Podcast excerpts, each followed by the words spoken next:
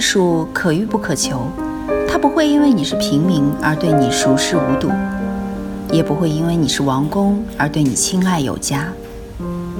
与同听艺术，带你感受艺术的奥秘和热情的世界。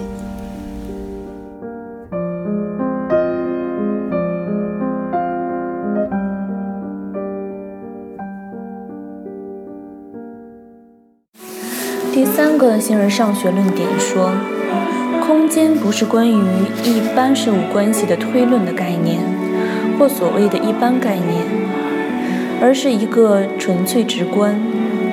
因为第一，我们只能想象单独一个空间。如果我们说到诸空间，意思也无非指同一个唯一的空间的各部分。这些部分不能先于全体而作为全体的部分，只能想成在全体之中。它本质上是唯一无二的，其中的杂多者完全在于限度。由此得出论断：空间是一个先天的直观。这个论点的主演在否定空间本身中的。复多性。我们所说的诸空间，既不是一般概念，一个空间的各实例，也不是某集合体的各部分。我不十分知道，据康德看这些空间的逻辑地位是什么。但是无论如何，他们在逻辑上总是后于空间的。现代人几乎全采取空间的关系观。对采取这种观点的人来说，无论空间或诸空间都不能作为实体词存在下去。所以这个论点成了无法叙述的东西。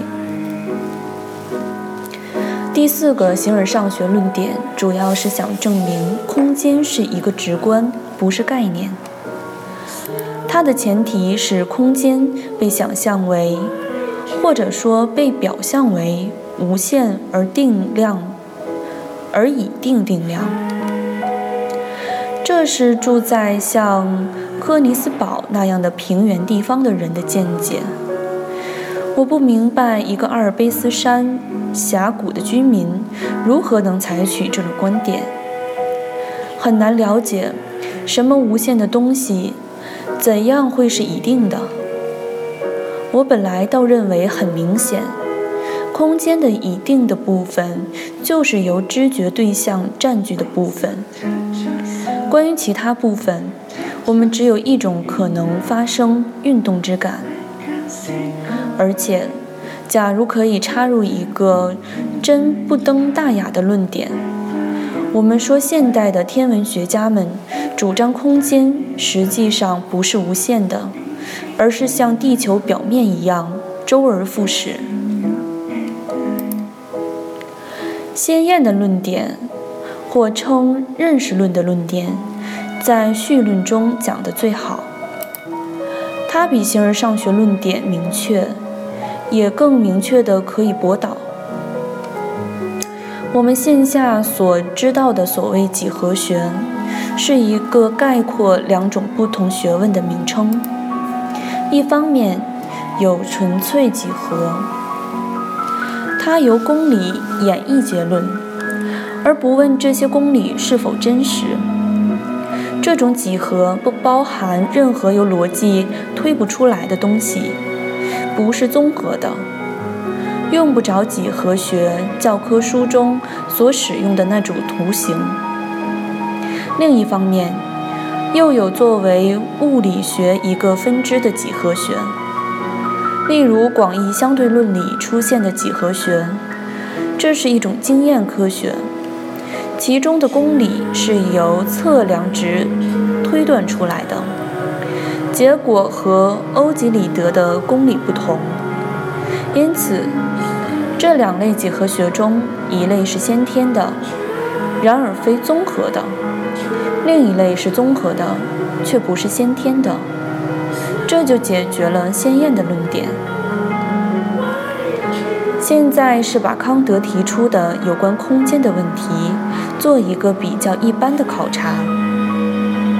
如果我们采取物理学中认为理所应、理所当然的论点，即我们的知觉表象具有物质性的外在原因，就得出以下论点：知觉表象的一切现实的性质，与知觉表象的未感知到的原因的现实性质不同。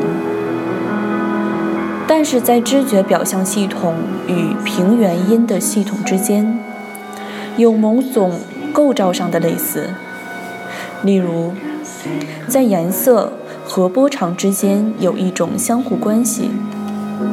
同样，在作为知觉表象的构成要素的空间和作为知觉表象的未感知原因系统的构成要素空间之间，也必定有一种相互关系。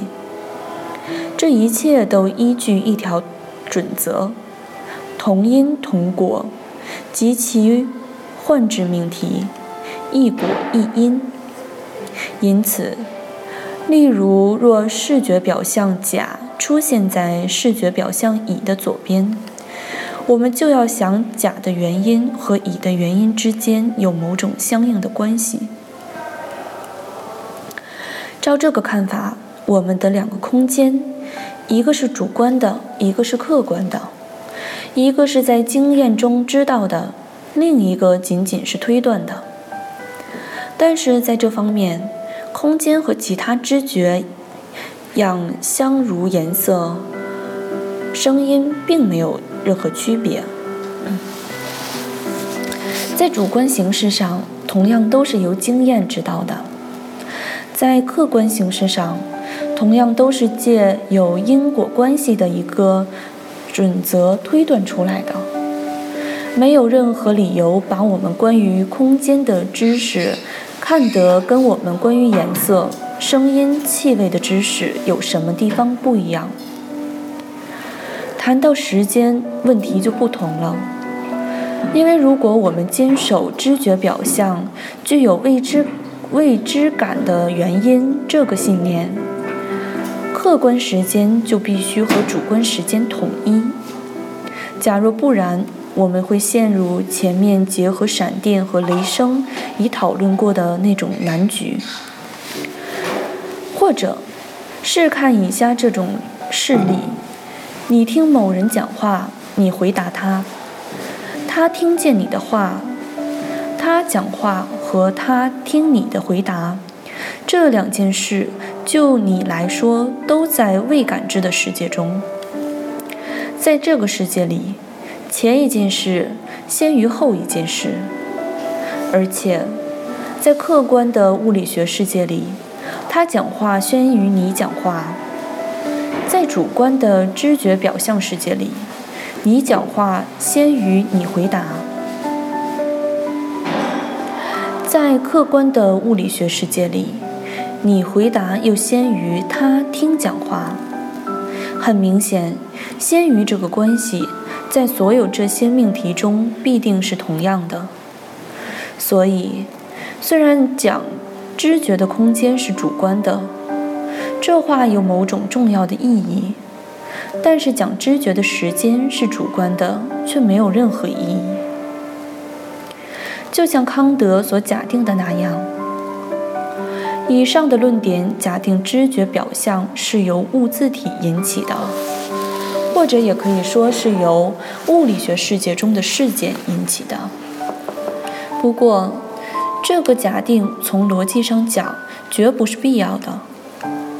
如果把它抛弃掉，知觉表象从什么重要意义上讲也不再是主观的。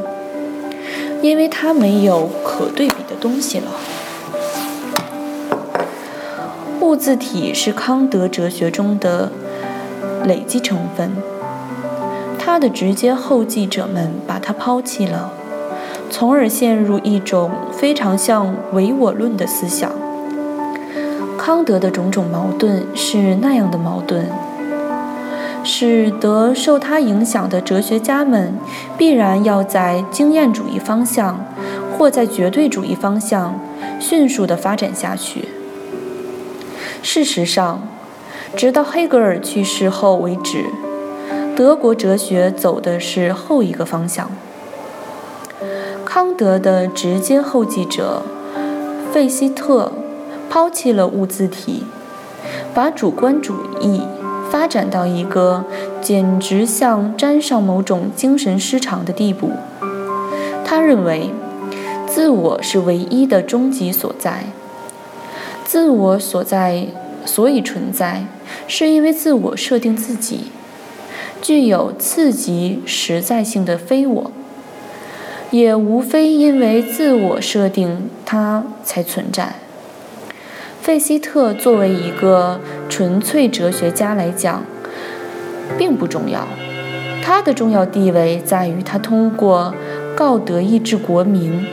而成了德国国家主义的理论奠基者。告德意志国民是在伊拿战役之后，打算唤醒德国人抵抗拿破仑。